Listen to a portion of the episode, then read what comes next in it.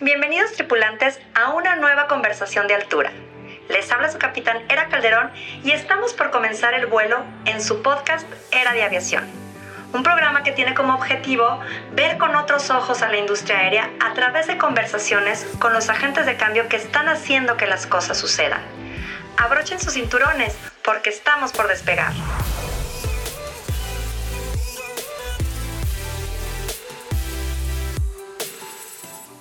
Hola a todos, les habla su capitanera Calderón y les doy la más cordial bienvenida a un nuevo episodio de Era de Aviación. El día de hoy tenemos a una gran invitada, la capitán Jacqueline Pulido. Jacqueline Pulido es capitán de A320 con más de 20 años de experiencia. Su pasión por la aviación surge gracias a la gran influencia de sus padres. Actualmente es instructor de simulador A320 e instructor de inglés técnico aeronáutico. Jacqueline participa como miembro de la mesa directiva de ICAEA, la International Civil Aviation English Association, donde el propósito de la asociación es promover el uso y la comunicación efectiva y segura del inglés aeronáutico. Jacqueline es coautora del libro Latinas in Aviation, un libro que reúne a mujeres latinas de la industria para compartir sus retos e historias de éxito. Las ventas del libro se van para un fondo que ofrece becas para apoyar a más mujeres dentro de la industria y el día de hoy nos acompaña para platicarnos de cómo el idioma inglés juega un papel de suma importancia en la aviación, ya que es el idioma principal para la comunicación entre pilotos, controladores de tráfico aéreo y personal de tierra, lo cual ayuda a garantizar la seguridad, eficiencia e uniformidad de las comunicaciones aeronáuticas a nivel global. Sin más preámbulos, te dejo con el episodio. Comenzamos. Hola, hola, buen día. Les habla su capitán Era Calderón y les doy la más cordial bienvenida al programa Era de Aviación. El día de hoy tenemos una gran invitada, una gran conversación con nuestra invitada Jacqueline Pulido, capitán piloto aviador e instructor de simulador A320 Nervos y de inglés aeronáutico, a quien ya les presenté hace unos momentos. Jacqueline, es un placer tenerte con nosotros. Igualmente, muchas gracias por tu invitación. Muchas gracias, Jacqueline. Pues bueno, eh, el tema del que vamos a estar platicando, aparte de, tu, un poco de tu experiencia personal, vamos a estar platicando sobre temas de la importancia del inglés en la aviación y pues precisamente como capitán lo has podido vivir en carne propia, la necesidad que es de tener un inglés fluido precisamente para facilitar las comunicaciones aéreas. Pero antes de entrar a nuestro tema, Jackie, cuéntanos un poco de ti, ¿cómo decidiste que querías ser piloto? Ay, era pues eh, desde muy niña, eh, al igual que tú, por medio de nuestros papás, eh, fuimos expuestos al, medio de la aviación y pues los dos, mi mamá y mi papá, eh, jugaron un papel crucial. Mi papá era piloto de mexicana y mi mami era sobrecargo de mexicano también. Así se conocieron y pues obviamente pues inyectaron el, la cosquillita y pues de estar viendo, de estar viajando con mi papá, teniendo, estar expuesta a, a ver la cabina, tener oportunidad de sentarme con él y que me explicara, pues fue naciendo el gusto hasta que recuerdo muy pequeña, pues empezar a decir que yo quería ser como él, quería ser y cuando tenía 17 años, pues ya me, me, ahora sí que me comprometí para empezar. Me encanta porque muchas de las historias es que vienen de familia, ¿no? Y qué padre que como mujer tu papá te haya estado llevando a que vieras la cabina, que lo acompañaras y ver a tu mamá como sobrecargo. Bueno, pues finalmente vienes de, como dices, de una familia totalmente eh, apasionada de la aviación, ¿no? Sí. ¿Cómo fue para ti como mujer estudiar la carrera de piloto aviador? Pues muy bonita, la verdad, aunque no me, pues por mi por la edad o por lo pequeña, eh, tenía 17 cuando empecé, a lo mejor no, no, no, noté algunas cosas, pero lo, lo curioso fue que pues eh, fui la única mujer en, en, cuando empecé mi curso de piloto privado. Eh, tenían cositas así como de, bueno, pues vamos a ponerte un baño porque no hay baño para, para o sea, pues todos compartimos este baño, pero pues no, no, te vamos a poner uno para ti, ¿no? O eligieron uno de ahí de la, de la oficina, cositas así que tenían conmigo que digo, hoy lo, lo, agradezco muchísimo porque tengo compañeras que para nada tienen una historia similar y al, al contrario es más, más triste el trato, pero este, siempre, gracias a Dios, tuve eh, compañeros y maestros que, que estuvieron dispuestos a, a apoyarme. Y digo, no todo fue color de rosa, pero pero bueno, notándose pues a tu pregunta que, que, éramos pocas, ¿no? Que no estábamos, no estaban acostumbradas a tener una, una mujer dentro del salón de clases. Y, precisamente por eso quería hacerte la, la pregunta, Jackie, porque finalmente yo creo que parte de estas conversaciones es poder llegar a más personas, llegar a que, a que escuchen los relatos, las vivencias que han tenido otras personas y como tú dices, evitar que generaciones futuras puedan padecer eso, ¿no? Que se normalice más que haya mujeres estudiando la carrera de piloto aviador, ¿no?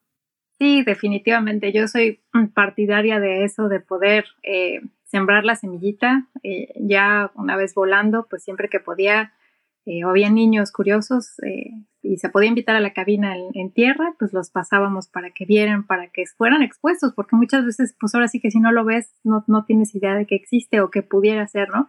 Y en muchas ocasiones me pasó que niñas entraban y es que a poco puede ser, puede ser piloto, sí, y platicábamos, ¿no? Entonces decías, bueno, pues un, granito de arena para, para este, contribuir a que hayamos más, que haya más diversidad, ¿no? Claro. Fíjate que esto, esto es súper interesante porque como dices, si no lo ven, si no lo visualizan, no lo tienen en el radar y no lo ven como una opción para ellas dentro de su futuro, ¿no? Entonces, al momento de ver a una mujer capitán, piloto, estar eh, al mando de un avión, pues obviamente les abres el panorama y, en un momento dado ellas pueden decir, yo quiero ser como ella, ¿no? Sí, exactamente. Pues es tan simple como las muñecas, ¿no? A veces ahora ya ves muñecas en el, en súper cuando vamos con nuestros hijos, ¿no? Y vas viendo que ya las visten de diferentes eh, profesiones y dices, qué padre ver a la piloto, ver al astronauta, ver a, bombero, este, y así, ¿no? Todas las profesiones. Claro, pues eso ya como niño dices, pues no, no tienes límite a imaginarte o a qué es lo que pudieras llegar a hacer cuando estés grande, pero definitivamente el estar expuesto ayuda muchísimo. Claro. Me encanta tu historia y me encanta cómo nos la platicas, este, Jackie. Fuiste la primera mujer piloto de Volaris. Cuéntame cómo llegaste a Volaris y cómo pudiste llegar a ser la primera mujer piloto. Ay, pues es una bendición de Dios porque fueron puras coincidencias de estar en el lugar correcto. Este, tuve la oportunidad de compartir la cabina con mi capitán queridísimo Andrés Flores y con él un día platicamos de cuál era eh, nuestro sueño profesional y cómo nos veíamos. Y ahí íbamos los tres platicando este, en el vuelo. Y pues yo recuerdo que dije, pues a mí me encantaría poder encontrar una compañía nueva con aviones nuevos donde yo pudiera desarrollarme pues pronto, porque nuestra aviación México pues tiene muchas rachas, ¿no? Muchas empresas van y vienen y desafortunadamente pues ahí es donde afecta a todos. Entonces era decir, pues yo me imagino que voy a estar 10 años eh, siendo primer oficial y, pues no sé si sean 10 o 20 para que yo pueda algún día aspirar a ser capitán. Y pues veníamos platicando de eso. Entonces yo decía, pues me encantaría encontrar una empresa donde yo pudiera desarrollarme y alcanzar eh, a, a, ser capitán y, este, y, al, y a la par, pues algún día poder casarme y tener una familia, poder llevar eh, las dos cosas, ¿no? Que es, realmente pues no es, no es nada fácil. Y platicamos de eso y un día me manda un mensaje, me dice, oye, estoy eh, eh, haciendo exámenes para una compañía que se llama Abuela, porque así era su primer nombre. Y pensé en ti, no quieres venir a hacer los exámenes y, y este, y aplicas a, a, a ver si puedes puedes ingresar, no haces los exámenes para, para que te tomen en cuenta. Y yo estaba en México, en la Ciudad de México, estaba muy cerca y dije, bueno, pues vamos a ver, ¿no? Y total, así fue la entrevista. Eh, empecé con los exámenes, el simulador de conocimientos y todo, y fui avanzando hasta que llegué, gracias a Dios, eh, completé todo y en la entrevista final con Andrés, Andrés Fabre, este, platicamos y ellos, una de las preguntas eran esas, ¿no? De cómo te sientes siendo, serías la primera mujer eh, piloto en ingresar aquí, yo iba a ingresar como primer oficial, este, y eres punta de lanza, tienes una, pues una gran responsabilidad, vas abriendo puertas y, híjole, sentí la emoción por un lado de, sí, por favor, yo quiero esto para mí, y por el otro lado de, Dios mío, no quiero equivocarme porque no quisiera cerrarle la puerta a más mujeres detrás de mí porque desafortunadamente pues en otras empresas y opciones que tuve a lo largo de mi carrera al tocar puertas, muchas veces la contesta o la respuesta fue de pues no queremos mujeres y, y bye, ¿no? O sea, ni siquiera era que te evaluaban como piloto, era no hay mujeres y punto aquí, este, y nunca va a haber, ¿no? En una, en una empresa así me respondieron. Entonces, este, el poder saber que, que, que que había una esperanza y, con el proyecto que, tenía Volaris, bueno, pues era, era justo lo que pues yo le había pedido a Dios y, y, este, y pues no podía creerlo, entonces así fue y pues me dieron la oportunidad, con ellos crecí, con ellos me convertí en capitán y crecí muchísimo profesionalmente, les tengo muchísimo cariño. Fíjate, me pongo la piel chinita porque la verdad que, como dices, cómo pesan las mujeres, ¿no? Digo, a pesar de que fue un momento para ti súper importante de decir, soy la primera mujer capitán en Volaris, ese peso de, de, decir, no quiero hacer nada mal, ¿no? O sea, no quiero cerrar la puerta para las chicas que vengan detrás de mí, ¿no? O sea, qué importante porque sí, como mujeres siempre, yo creo que tenemos mucho ese peso y encima de los hombros pero qué bonito que hayas podido pavimentar la pista para que más mujeres pudieran llegar a estar volando el día de hoy en Volaris y en muchas otras aerolíneas, ¿no? Este, quiere decir que, lo hiciste extraordinario y lo has estado haciendo extraordinario porque pues tenemos, conocemos de muchas eh, mujeres que siguen como pilotos y que cada vez hay más y que nos da muchísimo gusto, pero sí, es importante reflexionar cómo como mujeres llevamos ese peso encima de más, ¿no? No nada más de hacerlo bien por nosotras, sino hacerlo bien por las que vienen detrás, ¿no? Sí, es un gran compromiso, pues siento que es como el famoso dicho de la cubeta de cangrejos, ¿no? Nosotras nos vamos jalando, jalando, jalando, ¿no? Y puedes, pues un, desafortunadamente todavía sigue siendo un impacto que no te puedan ver como individuo, digas, o sea, sino que te vean como el, el género, ¿no? Digan, bueno, este piloto mujer o hombre es capaz o no es capaz. Eh, desafortunadamente, pues es cultural y viene de, venimos arrastrando y hay mucho que cambiar, pero ya ahora, como dices, ya hay más, ya haber eh, comandantes, ya en Volaris también tuvimos la primera jefa de pilotos, este, también fue, no fue, bueno, tuvimos, fue, fue, fue mujer, no fue la primera jefa de pilotos, pero eh, creo que la segunda o tercer jefe de pilotos fue mujer. Entonces, este, pues nos han estado dando oportunidades eh, en adiestramiento y ahí, ahí vamos, ¿no? Abriendo campito para que pues tengamos, eh, pues igual para que podamos combinarlo, ¿no? E, ese, ese tipo de puestos te permiten mucho también combinarlo con, con una familia, con este, llevar eh, hogar, ¿no? Y, y, y pues es fabuloso, te permite seguir creciendo y no dejar la aviación que nos encanta. Claro que nos apasiona. Me, me, encanta cómo, lo, cómo no lo platicas, Jackie, y por eso precisamente el día de hoy, porque creo que es, es la parte humana, ¿no? De, de, la, de que como mujeres queremos llegar a esos puestos, a esas profesiones, pero también no dejar de lado la parte de que querer formar una familia y de querer tener a nuestros hijos, pero no dejar la profesión de la que estamos apasionadas, ¿no? De, la que nos hace sentir también plenas y realizadas de esa parte, ¿no? Y aparte de que tú eres capitán de piloto, eh, fuiste capitán de piloto en aviación en Volaris, quiero comentar que también eres instructora, eres instructora de capitanes en Airbus de A320, también eres instructora de inglés técnico aeronáutico y quisiera que empezáramos a abordar ese tema un poco que es el día que hoy vamos a estar platicando sobre la importancia del inglés en la aviación. Cuéntanos un poquito, primero tu evolución, cómo pasas de ser piloto a instructora de capitanes y también e instructora de eh, inglés aeronáutico, por favor. Claro, pues igual por la, eh, yo creo que es el gusto de poder compartir de alguna forma tus conocimientos o un poco de tu experiencia y es, y también prueba y error porque estás aprendiendo, ¿verdad? Pero es como el gusto de poder compartir.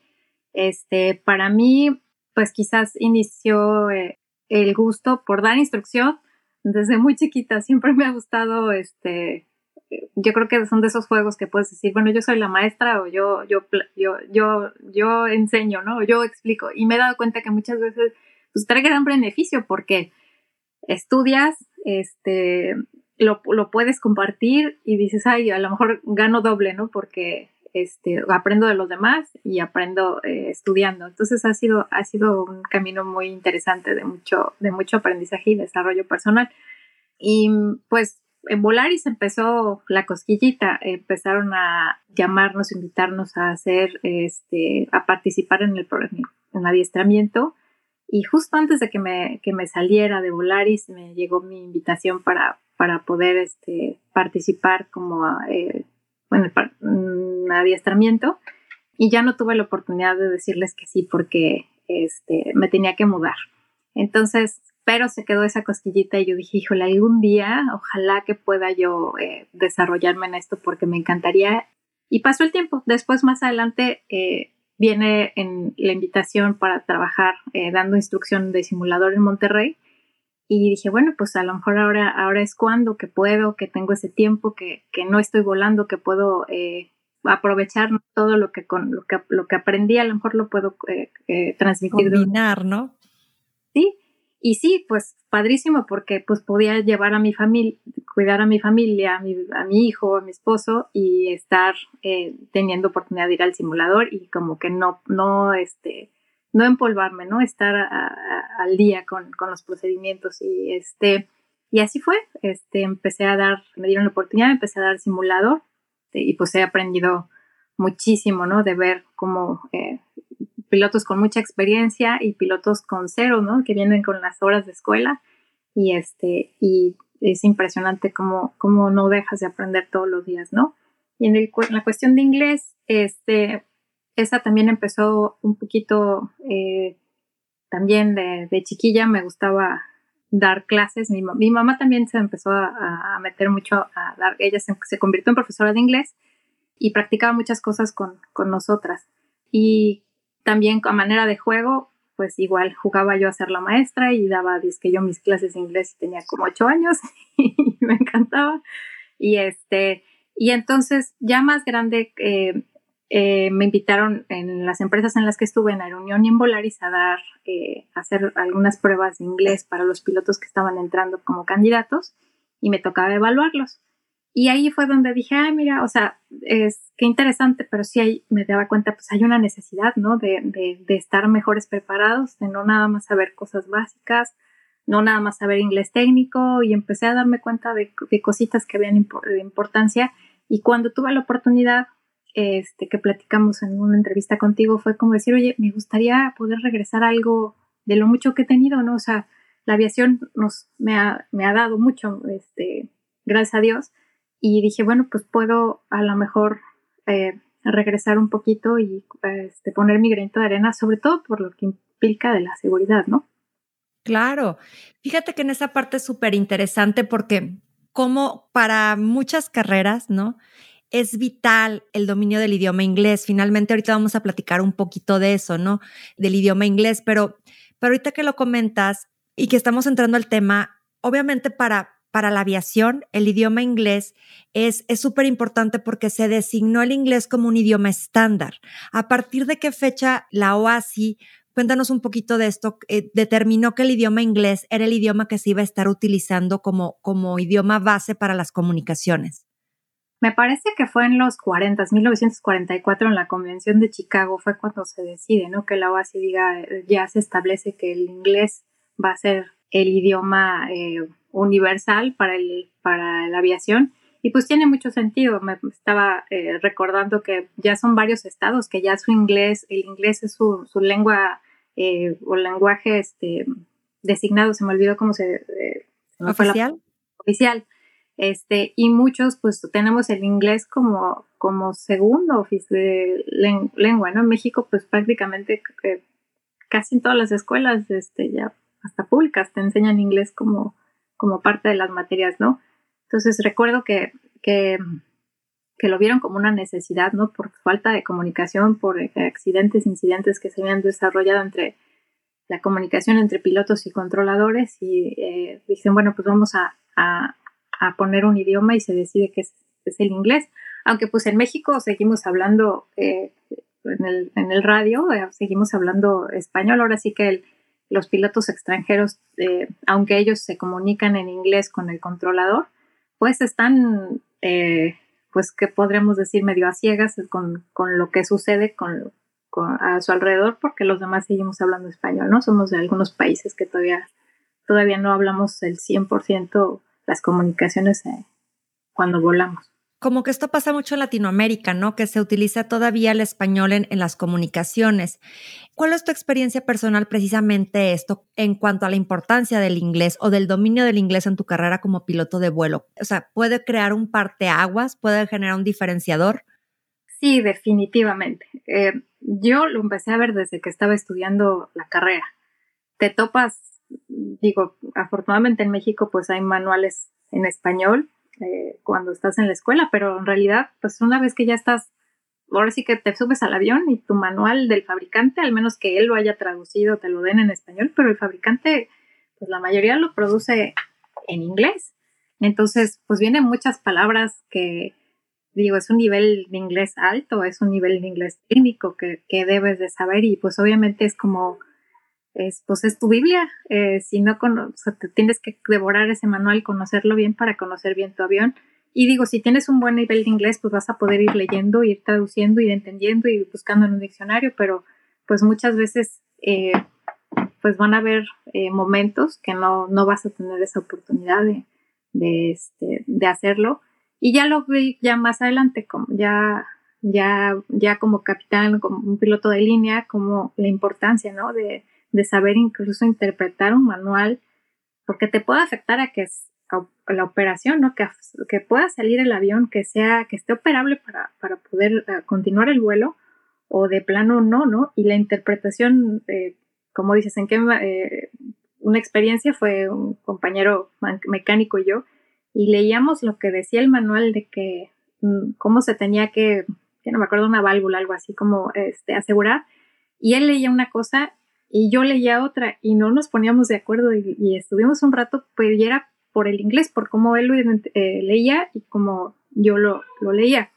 Entonces, este, pues hasta en eso te puede, te afecta, ¿no? Claro, qué, qué, interesante anécdota, porque finalmente la base de la comunicación, como dices, deriva en tener una operación segura, ¿no? O sea, que todos entiendan perfectamente lo mismo. Eh, en esta parte que estábamos comentando ahorita, tú tuviste oportunidad de estar evaluando el nivel de inglés de un piloto. ¿Cómo se evalúa y certifica el inglés, el nivel de inglés de los pilotos, Jackie? Bueno, en, a mí lo que me tocó fue algo un poquito más básico de, lo que pedía la, la, empresa, ¿no? De cómo queremos que más o menos evaluar. Ahí todavía, o así, creo que fue hasta el 2008 que ya dijo, ya ahora quiero que ahora sí ya todo el mundo se cuadre, que empiecen a hacer las competencias, eh, el examen de competencia lingüística y que ya tengamos todos un, trabajemos para tener el nivel operacional, este, que ahorita platicamos de eso, ¿no? Eh, el, mi rol era como verificar que por lo menos eh, hablaras inglés, que entendieras que es un ATIS, y bueno, para los que no saben, un ATIS es la información automática que cada aeropuerto dice, ah, pues meteorológicamente estamos así en este momento, a tal hora, tenemos estas condiciones de viento, visibilidad, la pista en uso, etcétera, ¿no? Entonces, eh, checábamos algo muy básico así, ¿no? Y una, una conversación coloquial de, este, de cómo estás, por qué, vienes a, a por, por qué quieres entrar a esta compañía, etcétera, y con eso más o menos era una evaluación. Este, pero ahora, bueno, pues ahora eh, a base de, ya hablando de lo que quiero o así, eh, pues han, habido más accidentes que la causa raíz eh, del accidente tal cual, de la pérdida de tantas vidas, me parece que son más de 800 vidas que se han perdido por, por, porque, por, no, por, o sea, por, el, por la falta de comunicación que, este, que no se entendieron entre piloto controlador o pilotos pilotos. Y a raíz de esto es que dice, o así, ya tenemos que tener, eh, ponernos de acuerdo a tener un nivel estándar y entonces ahora sí eh, vamos a evaluar a los estados que no, que el inglés no es su, su lengua madre para que todos tengamos una operación segura. Eh, me parece que es excelente y, y, digo, todavía falta, falta veo que nos falta mucho por llegar a, a un buen nivel, pero bueno, pues ahorita lo que veo es que el nivel 4 es el, el operacional en el que tú, tú estás, te, por así que nos podemos defender en un nivel, a nivel técnico y hablando un inglés eh, coloquial o un inglés básico para que puedas incluso, es que yo creo que hasta en una emergencia de lo, de, del estrés que vive tu cuerpo, pues quizás que hasta se te olvide, si el inglés no es tu lengua madre, puede ser que pues tu cuerpo reaccione de tal forma que se te olvide lo, un bloqueo, ¿no? Sí, lo técnico y dices, ¿y ahora cómo le explico? O, cosas tan raras que te pueden pasar, este, que a lo mejor no son técnicas, ¿no? ¿Y cómo le vas a explicar lo que practico yo con algunos este, alumnos que les enseño, eh, este, que platicamos inglés técnico? Digo, bueno, a ver, explícame estás teniendo una situación médica y traes una señora embarazada que está va a dar a luz, ¿cómo, cómo lo explicas a, a CTA? ¿Qué le vas a decir? Y te quieres poner todo técnico y no, no sale, ¿no? Tienes que hablarlo en inglés. Y yo decir, eso es lo que está pasando, ¿no? O mi, mi capitán o mi copiloto se me desmayó y no hay mucho técnico. Sí existen palabras técnicas para decirlo, pero en el momento pues te va a salir como puedas, ¿no? Claro, fíjate que aquí tocas un tema bien importante porque no nada más es hablar el, digo, conocemos el, el, inglés técnico aeronáutico, ¿no? Sino como dices, el poder explicarte. Yo creo que muchas escuelas deberían de proveer al menos o de asegurarse que los pilotos tengan un nivel B2 del marco común europeo, que es el nivel de, en el que puedes tener una, una conversación fluida, ¿no? ¿no? No necesariamente técnica, pero una conversación fluida en inglés. Y ya tenemos lo que es el nivel Ratari, que es el nivel de inglés que se requiere en la, en la aviación. Ratari significa radiotelefonista aeronáutico restringido internacional. Y como decías ahorita, la OASI pone diversos niveles. Esto es muy interesante este, ahorita te voy a pedir que nos platiques un poco sobre esta prueba, pero es muy interesante porque más del 95% de los programas de capacitación en inglés de Ratari, de todos los centros de evaluación disponibles en países, como bien decías ahorita, de habla hispana, cuentan con personal que no habla inglés como lengua materna y que a lo mejor no cuenta con un nivel, o sea, cuenta con un nivel de Ratari elevado, pero no cuenta con un inglés, como tú dices, general para poder atender en un momento dado a una hacer observaciones cuando la gente está eh, preocupada o bajo cierto estrés. Entonces, yo creo que ese sí es importante que, que deberían de elevar o deberían dar prioridad también dentro de las clases a tener el inglés, te digo, como segunda lengua en un nivel mínimo B2, que es este nivel que te digo como del marco común europeo, y aparte el nivel mínimo que es el 4 de Ratari. Platícanos un poco de esta prueba, ¿no? Ah, claro, sí. Pues mira, tengo entendido que eh, involucra seis ah, habilidades, ¿no? Lo que, lo que checan ellos es que tengas una, una competencia lingüística y cómo, en, base a qué te, te evalúan, te ponen en seis categorías eh, de niveles, ¿verdad? Lo que decíamos, el 6 es el más alto, el 1 es el más bajo, el 4 es el operacional, donde ahora sí que te defiendes. Este, ya sé que quieren para todos los estados, ¿no? Para que podamos hacer una comunicación efectiva. ¿Y qué revisan, son seis categorías, ¿no? Quieren ver tu fluidez, cómo interactúas en inglés, qué vocabulario tienes, tu gramática, tu comprensión, que eso es la, eso está en español, nos falla, ¿no? A veces dices, híjole, no, no es tan fácil. Sí, lo que entiende uno y lo que entiende otro, ¿no? y al final, pues la pronunciación, que bueno, como decías, ahorita desafortunadamente eh, no puedes tener, no sé qué tan fácil sea tener un, maestro con que su lengua materna sea inglés. Yo creo que es muy importante porque pues por lo menos que tengas esas buenas bases, ¿no? Que estés bien cimentadito para que puedas ahora sí ya salir. Y al final de cuentas, lo que me gusta mucho de, estas, de esta escala es, digo, es difícil poner todos los criterios, trabajaron con muchos, muchos grupos de trabajo. Yo incluso participo en ICAEA con ellos también para, para este, portar mi granito de arena. Este, pero bueno, finalmente estos, estos seis este, categorías eh, que, las que te van a calificar entran a, a, los niveles y es así como te van calificando. Y tengo entendido que es el, ahora sí que te van calificando en, en cada categoría la escala más baja es tu calificación que predomina y en base a eso te dicen, ah, pues este es, este es el, nivel que tienes y con esto es, te dan tu, tu resultado y con eso te dan tu, tu certificación o, tu ratari, ¿no? En, en, México es la, el ratari este, o la competencia lingüística que te... Que hayas obtenido, ¿no? Oye, y aquí una pregunta, ¿tiene una vigencia estas este, evaluaciones? Es decir, como por ejemplo el TOEFL tiene, tiene una duración de dos años, cada dos años la tienes que estar como renovando. ¿El Ratari también tiene una vigencia? Sí, tengo entendido, no hace mucho, casi como dos años volvieron a actualizar la, la tabla, porque era diferente cuando yo empecé y quedó, creo que el 4 tiene cada dos años el 6 creo que sí es cada, cada seis años y puedes también, si tienes nivel de experto, bueno, pues ya también puedes este, renovarlo con, eh, por medio de algunos exámenes o que tú demuestres que tu lengua madre es este, inglés, etcétera, ¿no? el nivel 5 creo que es cada tres años.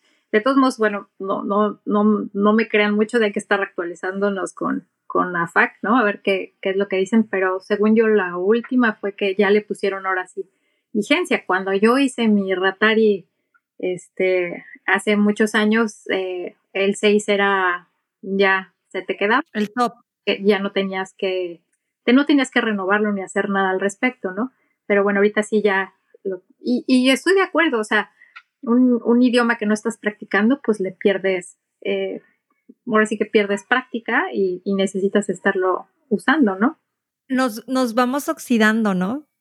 Sí, sí, definitivamente, ¿no? O te digo, una situación que en la que no estás, dices, ok, técnicamente te puedo explicar lo que está pasando, pero si es un inglés sencillo que lo que te tengo que decir que está pasando, pues igual ya me, en el anuncio a mis pasajeros voy a decir, no me van a entender nada, ¿no? Este, porque a lo mejor todo lo que hablo es técnico, ¿no?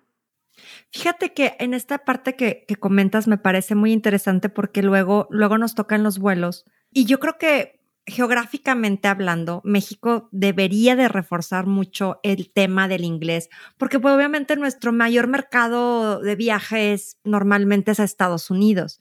Y luego vas, y obviamente no por criticar, pero es una observación, si hay pilotos y sobrecargos o tripulantes de cabina que guachuguachean, o sea, realmente le entiendes las palabras raras o porque tú ya sabes lo que están diciendo en inglés, ¿no? Obviamente lo, lo, lo, lo asumes, pero para una persona que a lo mejor, por ejemplo, nos vamos a tomar muchas personas como hindús, este, franceses, muchas personas que no necesariamente tienen que hablar un, un, buen inglés y que si de por sí se lo complicas con una mala pronunciación, es muy complejo. Creo yo que aquí parte una observación que es importante o que me parece muy interesante de lo que hemos venido platicando, porque además en los controles de tráfico aéreo o los mismos pilotos no siempre van a ser uno nativos del idioma inglés y luego acentos. Los acentos, por ejemplo, el acento del mexicano es muy marcado, los acentos de los hindús son muy marcados, de las personas, por ejemplo, de Arabia o, o, por ejemplo, me tocaba los japoneses, todos los asiáticos también tienen un acento muy marcado. Entonces, si entre las mismas países con un inglés nativo, un inglés de un australiano, un inglés de, Inglaterra, un inglés eh, de Estados Unidos son diferentes, sí, hasta por, por modismos, por los acentos, ya me imagino cómo se complican las comunicaciones aeronáuticas cuando tienes, imagínate, un controlador de tráfico aéreo hindú, ¿no? Por ejemplo.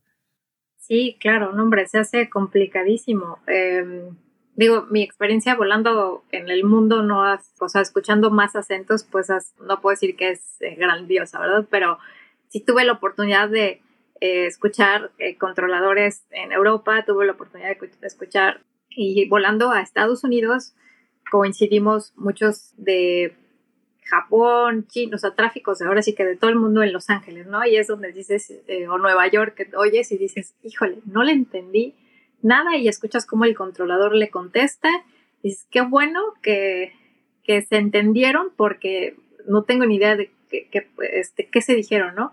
O sí entiendes y estás como tratando como de, híjole, te estás pegando el audífono tratando de entender cómo es, pero sí, definitivamente el acento y juega un gran papel.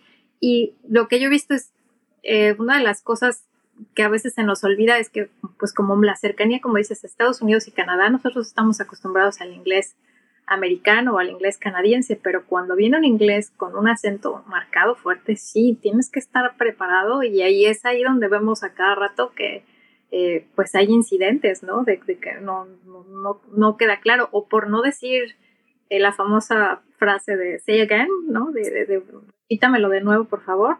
Este, pues mucha, muchos pilotos o mucha operación se ha visto comprometida y pues hemos tenido muchos accidentes, ¿no? Que yo creo que es preferible decir un say again a que haya un, un incidente, ¿no? Una situación que puede comprometer la seguridad. Me, me, parece esto, digo, estos temas son creo que muy interesantes y a lo mejor es importante ponerlos sobre la mesa porque finalmente a veces no les dan tanto valor, ¿no? Me tocaba hace tiempo, eh, tuve una alumna sobrecargo que yo siempre les decía, destaquen en inglés, practiquen el inglés, hablen el inglés, vean, le digo, porque cuando quieran hacer una entrevista les va a ayudar mucho. Y pasa el tiempo y me la vuelvo a topar dos años después y me dice, maestra, vinieron de Qatar Airways y vinieron también de otra aerolínea de Emirates a hacer una feria como de, para llevarse sobrecargos, ¿no? Para poder entrevistar sobrecargos. Y me dijo, si hubiera tenido el inglés como usted me dijo, para mí hubiera sido una gran diferencia, porque hice muy bien mis pruebas, pero donde no fui fluida, donde no, no, no cumplí el, idioma del inglés requerido fue en el inglés, o sea, fue en la competencia del inglés, ¿no? ¿Cómo te ha ayudado el dominio del inglés en situaciones profesionales, ahorita como comentabas, y de comunicación durante los vuelos? Porque seguramente va a haber muchas. Eh, como decías ahorita, o sea, el hecho de no, no escuchar inclusive la comunicación de otro piloto, que a lo mejor no es que hable mal en inglés, ¿no? O sea, inclusive es el acento, ¿no? Que es un acento diferente al que tenemos todos acostumbrados a escuchar y genera a veces esa confusión, ¿no? Sí, claro. Ay, pues a mí me ha ayudado muchísimo. Siempre he dicho, eh, le agradezco a, a mi mamá que, eh, que haya sido insistente, ¿no? En, que hayamos aprendido bien inglés, porque te abre, definitivamente te abre muchas puertas, como dices, hasta en entrevistas, pero en situaciones que, de trabajo, como dices, que no, que no, que, no te preparan en la escuela, pues a lo mejor te van a enseñar inglés y todo, pero ya, ya el inglés coloquial para tratar simples problemas, no sé, trivialidades de, entre pasajeros, este, resolver problemas con mantenimiento, eh, tantas cosas definitivamente, no, pues es, para mí es una abrelatas, te abre puertas para todos lados, te ayuda muchísimo para estudiar. A la hora de estudiar los manuales, digo, salvo algunas compañías que te dan el manual traducido, pero ahora sí que para los que yo trabajé, este, el manual venía en inglés y, es, y leer el manual del avión, entenderlo a ese nivel de inglés eh, técnico, pues es no es tan fácil. Entonces, este, dices, pues si a lo mejor te ibas a invertir tres horas en estudiar y estar al día, pues a lo mejor vas a invertir seis porque te lo vas a pasar en el diccionario porque no lo hiciste cuando debiste. Y es lo que decías hace ratito.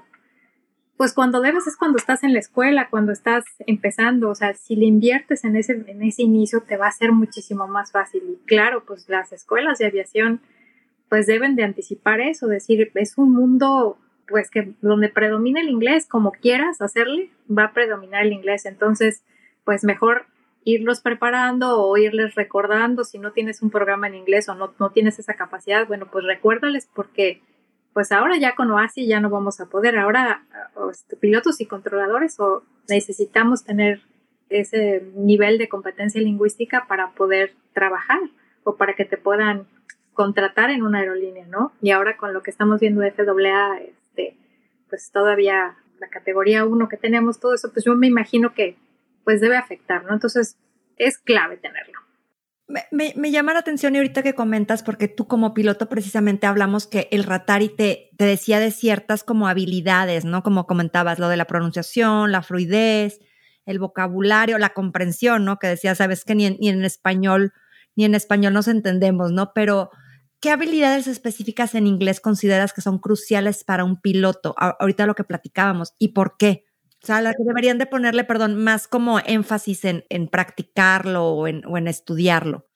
Híjole, la verdad no me atrevo a decir, concuerdo con lo que dice Oasi. O sea, yo creo que si, si tienes esas eh, seis, estás del otro lado, te proteges. Definitivamente. No, es que nunca vas a ser suficiente vocabulario, todo el vocabulario sigue agregando y agregando, ¿no? Este, pero si tienes una buena base, o sea, regresemos a que dices, bueno, si yo aprendí inglés de pollito chicken, así empecé y le entendí bien, va a ser más fácil agregar el siguiente nivel, ¿no? Eh, para, para, poder ir avanzando. Para la hora que yo tenga que leer el manual técnico, pues sea más fácil. Para la hora que yo tenga que expresarme eh, en un inglés, ahora en un inglés coloquial, en básico, de, bueno, conversacional, digámoslo, este, igual me voy a poder defender. Entonces, la verdad es que sí requiere mucho trabajo, sí, eh, definitivamente concuerdo con, con lo que dice Oasi y no me preocuparía tanto por el acento, porque lo que me gusta de la tabla es que dice, bueno, saben o están conscientes que pues el inglés no es nuestra lengua madre, que vas a tener un acento como quiera cuando hablamos, hasta en español, ¿no? Dices, ah, te ven y, ay, tú hablas como mexicano, ¿no? Entonces dicen, eh, sabe que tienes tu acento y que va a interferir en, tu segunda lengua. Ah, pues qué padre. Este, no, yo no me estresaría tanto, pero aquí viene una parte importante. para mí, a la hora de que estás en el radio, a mí sí me importa que cuando yo estoy transmitiendo, aunque tengo un acento muy eh, marcado, pues sí tengo que echarle ganas a la pronunciación porque la otra persona no puede leer mis labios, ¿no? Muchas veces eso a mí me ayuda cuando estoy hablando con alguien que no habla inglés. Y dices, ah, bueno, ok, puedo más o menos entender lo que me quiere decir, o medio a señas, ¿no? Pero en CTA no hay, no, pues no tienes tiempo, estamos o sea, son comunicaciones que el controlador no, se, no, no va a tener ese, ese tiempo de decir, a ver, bueno, a ver, ponga, este, ponte patrón de espera. Y, y explícame, ¿no? ¿Qué es lo que quiere? Este, no, pero vimos muchos accidentes, ¿no? Como que se les acabó el combustible y no supieron cómo decirlo. Entonces, este, definitivamente yo me apegaría a eso y empezaría ahora sí que a mí lo básico y de ahí ir construyendo. Claro. Híjole, me, me parece estos tips así como que súper interesantes. ¿Cuáles son los principales retos que afronta un piloto con el dominio de inglés? Digo, ahorita ya no lo comentabas, pero algún tip que tú le puedas dar además de, esto que comentas, ¿no? De, apegarte a la pronunciación. Bueno, digo, independientemente de los seis, este, las seis competencias que dicta la OASI, ¿no? Pues yo creo que no dejarnos, no oxidarnos, como decías hace ratito. Yo para mí ese sería un buen consejo. Pues seguir subiendo tu nivel, ¿no? A lo mejor tienes un nivel, como decías, B2, eh, o en México tenemos mucha influencia británica en los, en los estándares, ¿no? Europeos y hacemos eh, los exámenes, el TOEFL, este, si tienes la oportunidad, pues yo iría pues, ir, avanzando, haciendo los, los exámenes para que te puedas sentir cómodo. Oye, para mí es como un seguro, este, un seguro de vida, ¿no? Que dices, bueno, pues en cualquier eventualidad, pues me puedo, puedo defender o puedo explicarme muy bien. Pues yo no le tendría miedo a eh, nunca es tarde para, para, para seguir avanzando. Este, estudiando. Sí, hay muchas formas de estar al día, ¿no? Pues ahorita ya hay audiolibros, ya las películas puedes poner los subtítulos, puedes ir practicando, leer ayuda mucho para este, aumentar tu vocabulario, pero definitivamente pues es no, no, no oxidarte, de, no olvides que pues el inglés es, ya es parte de, de, la aviación, ya está, es claro, ¿no? Es el lenguaje oficial. Como instructora de, de inglés técnico aeronáutico, ¿qué es lo para lo que más te buscan como poder desarrollar o, practicar o, generar esa habilidad? Pues tengo como de dos. Los, los alumnos que vienen de cero, que vienen de escuela, eh, que no han tenido cero, cero inglés técnico, es decir, y cero fraseología. Entonces, la fraseología, pues si bien es como te la memorizas y empiezas a practicar, entonces con ellos practico lo que son tal cual la comunicación piloto torre, ¿no? Cómo nos comunicamos desde que nos subimos al avión para pedir instrucciones de rodaje, despegar, autorización, aproximación, toda esa parte lo hacemos juntos. Y el alumno que viene para que se prepare para el Ratari, cómo es que básicamente es cómo vas a expresarte para una emergencia, qué le vas a decir si tienes un piloto incapacitado? ¿Qué le vas a decir a la torre si tienes un eh, impacto de ave? Que tienes problemas con tu tren de aterrizaje. Entonces, eh, es simular todas esas situaciones, pero ahí si te das cuenta ya es la, la fraseología más tu inglés eh, coloquial. Como día a día, lo mezclas y entonces ahí hacemos inglés aeronáutico, por decirlo así, porque estamos hablando del tema aeronáutico y bueno, te digo, son, son esos dos, desarrollar un poquito el, el, que estén hablando. Definitivamente a mí me ayuda muchísimo que ya tengan un buen, un nivel medio de inglés, como dices, un B2, me ayuda muchísimo porque entonces ya nada más avanzamos en, ok, estudia esta fraseología, vamos a practicar o y nos sentamos a, a, a, explicar, a desarrollar temas, ¿no? De qué es lo que pasa cuando, eh, no sé, una mujer embarazada y qué es lo que tienes que hacer. Y también tengo eh, alumnos que ya tuvieron su 4 y quieren subir al nivel 5 o del 5 y quieren, que pues, están buscando tener el 6, ¿no? Y, y, nos enfocamos ya en qué vamos a desarrollar o qué habilidades de estas 6, cuáles fueron sus, este... A lo mejor las más bajas, ¿no? Donde salieron más bajo para elevarlos y que, que definitivamente tengan una mejor calificación, ¿no? Excelente. Me encanta todo este tema, Jackie, y sobre todo que lo haces como muy vivencial, ¿no? Como cómo, cómo vas a estar comunicándote con la torre de control, con el CTA, para en una caso de emergencia o algo, ¿no? Que lo haces como, como un caso práctico en vivo, ¿no? Porque finalmente eso se van a enfrentar. Y a lo mejor eso es lo que falta mucho dentro de las escuelas, ¿no? Que lo veo a lo mejor como tipo un área de oportunidad, de que los pongan a estar practicando comunicaciones en tiempo real en inglés, ¿no? No nada más que aprendan la teoría, sino realmente estar como también a lo mejor, que a lo mejor sí lo hacen, pero si lo hacen una o dos veces, pues obviamente no, no es como si lo estuvieran practicando más reiteradamente, ¿no? Sí, pues sí tiene que ser una, una materia, es un, definitivamente ayuda mucho cuando tus ya volando, por ejemplo, en la, aerolínea, se notaba cuando el primer oficial le decía, oye, estudiaste en Estados Unidos, ¿verdad? Sí, porque esa parte de la tranquilidad de comunicarse en el radio al llevar las comunicaciones volando a Estados Unidos, pues es, una tranquilidad, es decir, este, va, vamos dos oyendo, vamos atentos y entendemos lo que está pasando, ¿no? Y claro, no siempre, no quiero decir que todas las veces entendí, ¿verdad? Muchas veces, como decíamos, el say again, pero es una seguridad que nos, daba a los dos en una operación segura y te baja un poco la ansiedad en, aeropuertos donde hay mucha demanda, hay mucho tráfico, eh, no te dan una oportunidad de, decir, hay, lugares donde no hay oportunidad de decir say again, ¿no? Y es, digo, lo puedes hacer, pero es decir, está tan fluido y tan rápido todo que tienes que estar este, súper, súper atento. Entonces, definitivamente, yo lo veo sí como una oportunidad, eh, pero es un compromiso con la seguridad que deberíamos de todos y sobre todo también como, como escuela, que dices, oye, pues yo quiero entregarte un producto, o sea, yo, tú vienes a invertir tu dinero aquí con nosotros. Claro.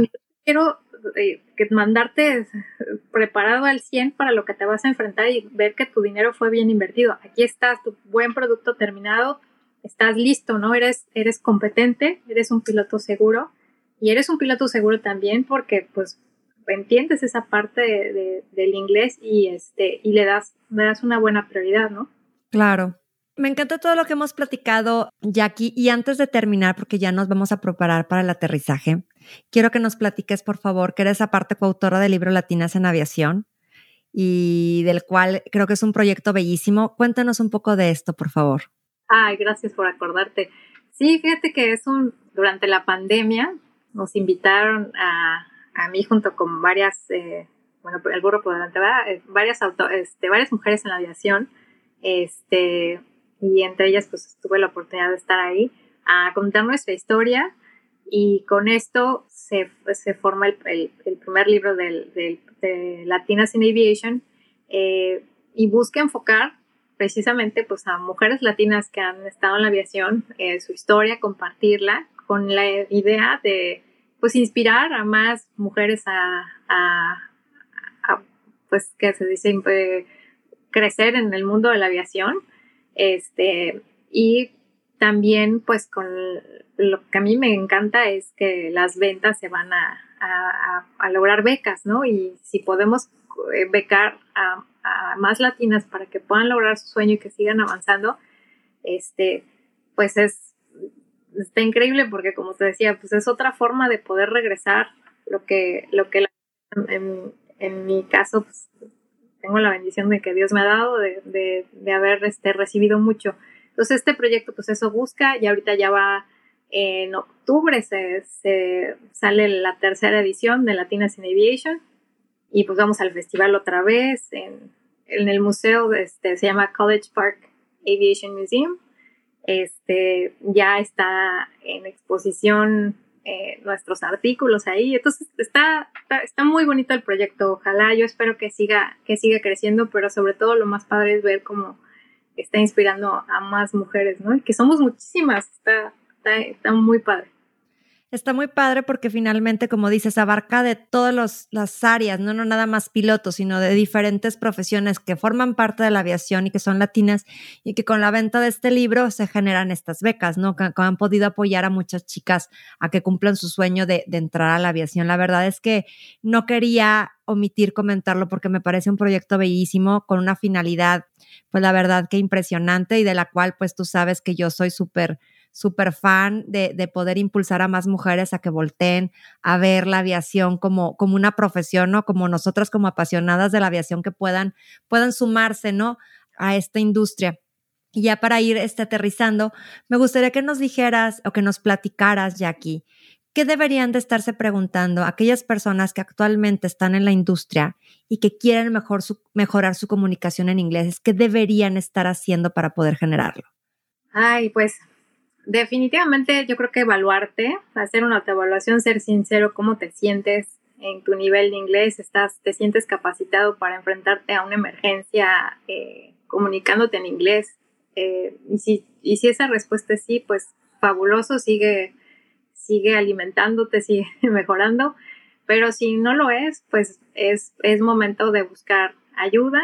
Este, como dices, hasta está el caso de la sobrecargo que se perdió una oportunidad para poder entrar y mejorar. Qué, qué padre poder trabajar para una línea aérea este, extranjera. Te puedes eh, enfrentar a eso y qué, qué, qué bendición. Y si no, pues incluso pues como para sentirte completamente bien capacitado este, a un nivel este, alto estándar, ¿no? Entonces, este, definitivamente, si no es así, hay que, hay que buscar ayuda, eh, un buen maestro de inglés eh, y pues a subir el nivel. Excelente. Y ya para finalizar, ¿qué recomendación le pueden dar a las mujeres o qué consejo le puedes dar a las mujeres que quieren entrar a la industria de la aviación o que ya están en la industria de la aviación para seguir creciendo en ella? Ay, bueno, si quieres, no te lo pierdas, ¿verdad? Porque el mundo de la aviación, eh, hay un lugar para todas. En la aviación te puedes desarrollar en cualquier área, este, es muy gratificante. Si ya estás, pues no, dejes, no bajes la guardia, hay que seguir estudiando, hay que seguir preparándonos y pues haz tu granito, ahora sí que cuando puedas, platícale a más mujeres para que sigamos, sigamos creciendo en números, seamos más. Claro. No, pues muchísimas gracias, Jackie. Ha sido una plática súper interesante, súper amena. Muchas gracias por estar con nosotros. Ay, igualmente era. Muchísimas gracias. Gracias a todos por escucharnos. Gracias y pues nos vemos la siguiente semana en otro episodio de Era de Aviación. Hasta luego.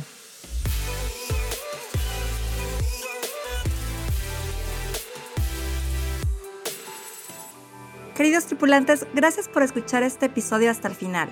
Recuerde que juntos vamos a generar cambios importantes dentro de la aviación.